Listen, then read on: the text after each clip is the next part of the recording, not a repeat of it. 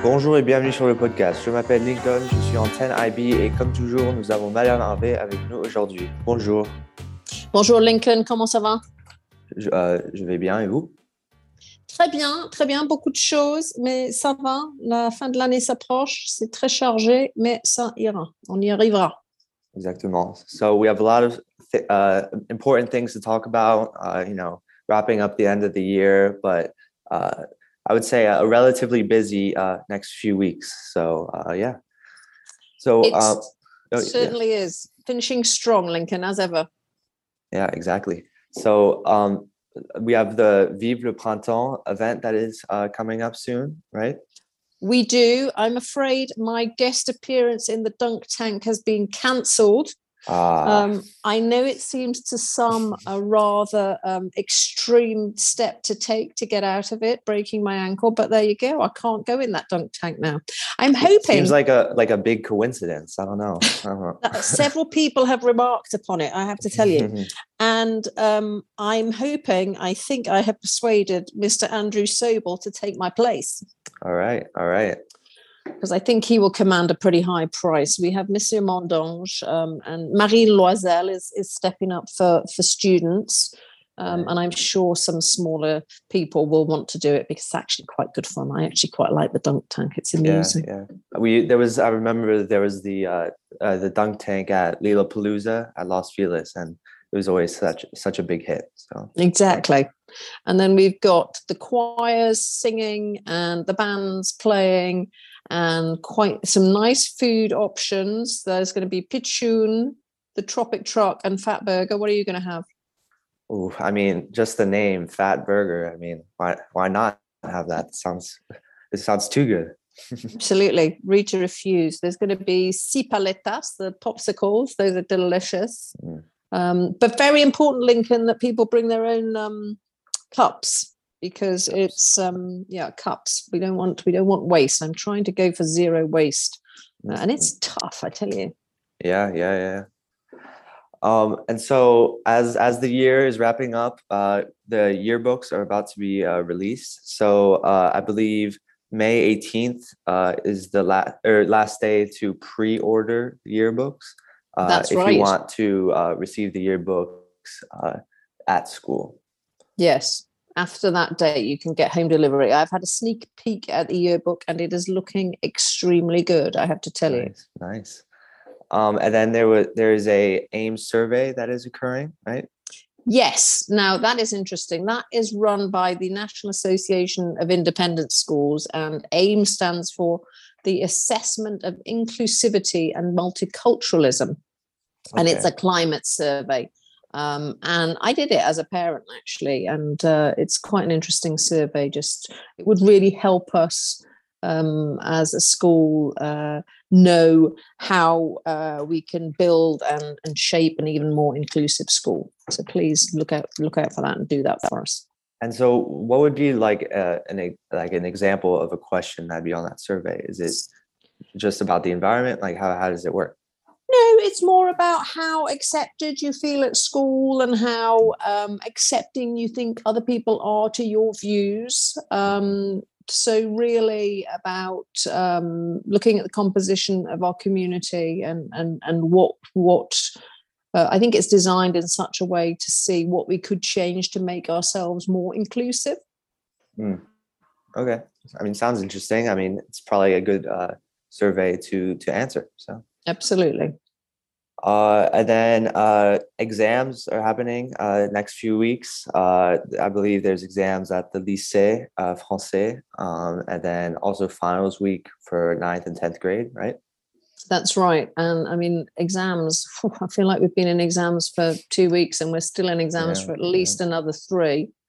Um, and on that front, we've also got um, a parent workshop coming up. If anyone has uh, has seen their children experiencing test anxiety because you know it's it's a tough time lincoln and um, people get a bit stressed. So on thursday i think there's um, a uh, a workshop on overcoming test anxiety. Know i don't know if you've seen me do that little thing where i have people make a, a box with their hands so that you get into your space when you go into an exam. Um, but you know well you know as a sportsman what happens in your head is very very important yeah yeah. to it's, it's, a, performance. it's, a, it's a mental game. I mean I, I feel life is a mental game in, in many ways so. Absolutely. Very well said. And speaking of uh, workshops there is a writing workshop coming up. Is that correct? There is, in fact, we've changed, we've literally just changed the date for that again because people have got so many exams. So they were very stressed. So we said, okay, we're going to change that writing workshop date. And it is now going to be on the 15th of June. Um, and it's um, from 10 to 2 online. And it's with um, Cynthia Colon whom uh, we've worked with in the past. She's excellent, and it really gets 11th grade students to have a head start on their college writing. You will do it next year, uh, Lincoln, and it's really, it'll give you the backbone of all of the essays that you need. sounds interesting. Um Yeah. and so uh last friday uh there was the spring fling dance. Uh i've, I've heard many great things about it but uh unfortunately I, I i wasn't there. I was on the the other side of the of the country. I was on the east coast in maryland. Uh for soccer Excellent. but i heard many great things about it i heard it was it was very interesting It was fun. There were a lot of people there. We had three student uh, DJs, Talia, Michael, and Ulysse. We had a, a couple of hiccups with power surging, but we solved that eventually. Thank you to Joey and to Miss Brody for solving that. And I have to say, the feedback from students on the DJing was really very good. And um, LILA just likes to dance it's quite interesting from where I'm sitting how much better the dancers are outside.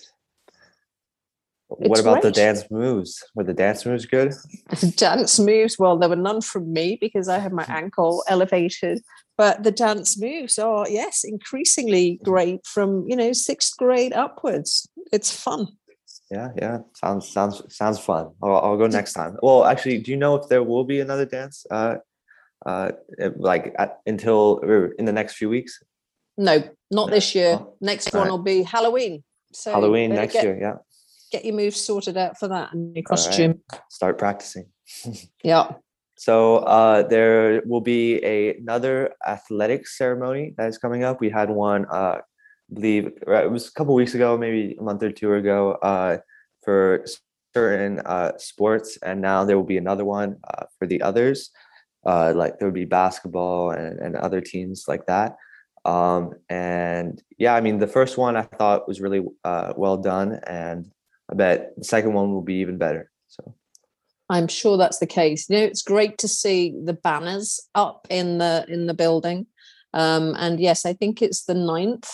Uh, and I'm very excited to see all those basketball players up there. And I know that Mr. Sobel's working on the fall activities um, and a new handbook. So honestly, again, uh, we've had a great year from an athletics point of view. Um, yeah. And we're going from strength to strength. So I'll be excited to attend that, Yeah, that ceremony.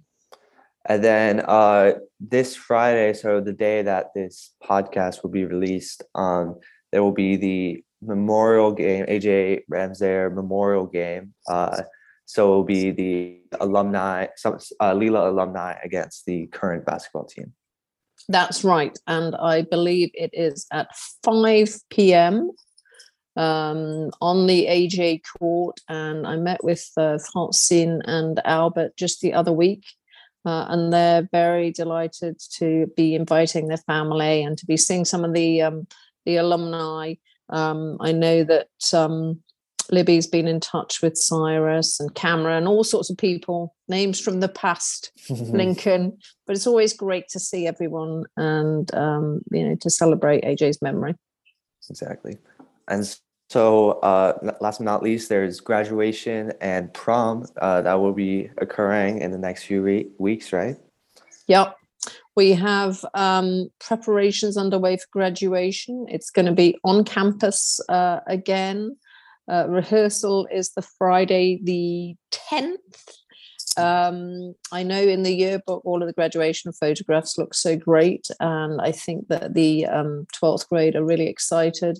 Uh, I'm just happy that they've actually spent the whole of their 12th grade pretty much, unless, they've had COVID on campus. And um, we've we, we seem to be returning to a semblance of normality. Having said that, though, Lincoln, people should really be wearing their masks indoors mm-hmm. because I don't. The numbers are going up, and um, you know, we need to we need to make sure we're doing those overlapping measures again. Yeah. I'm certainly wearing my mask indoors. Yeah, yeah, definitely. And uh, you know, speaking of the seniors, graduation, prom, uh, I've heard uh, many school, uh, many people have been accepted to uh, many great schools this year, and uh, sometime in the next few weeks, we'll have Barbara come on and talk about the whole college admissions pro- process and just overall, just the the, the people, certain schools in which people were accepted. Absolutely, that would be great. That would be really good, Lincoln. And and it was actually interesting. I, I mentioned that I went to Maryland uh, last weekend for soccer, and I was able to uh, quickly. Well, I, I visited DC and all that, and I was able to quickly visit Georgetown because my mom went there, and mm-hmm. uh, it was just a very interesting experience. I was able to visit uh, the the athletics facilities and it's it's it's very it's very good it's they're they're, they're honestly uh fantastic you liked it so, yeah. yeah. we have Gillian Seitz from class of 2020 she is there and Benji Greeney who you may or may not remember might have been slightly before your time he went to Georgetown um yeah, I believe we had we had Gillian um on the podcast sometime was mm-hmm. it two years ago uh, last year two years ago I forgot but we had her on with uh someone else, and they and she had talked about uh, just her over or her overall just experience at LILA and yeah. her acceptance. So. Mm. And it's nice to see. I mean, there are various people graduating. I saw a photograph of, of Sean's sister graduating yeah. from, from Berkeley. Yep. Yeah, that was last week. Rites of passage, rites of passage, Lincoln. Speaking of rites of passage, there's lots of people taking their, their bac exams and their brevet exams at the Lycée Français. So make sure you leave enough time with the LA traffic currently. Correct, correct. All right. Well, that's it uh, for this week, and uh, we have we have a list of of people uh, for the next few weeks to come. So uh, a lot of interesting things are uh, on the rise uh, with I don't know with the last few weeks of school coming up, and we'll see you next week. Thank you, Miss Harvey. Thanks, Lincoln. Take care.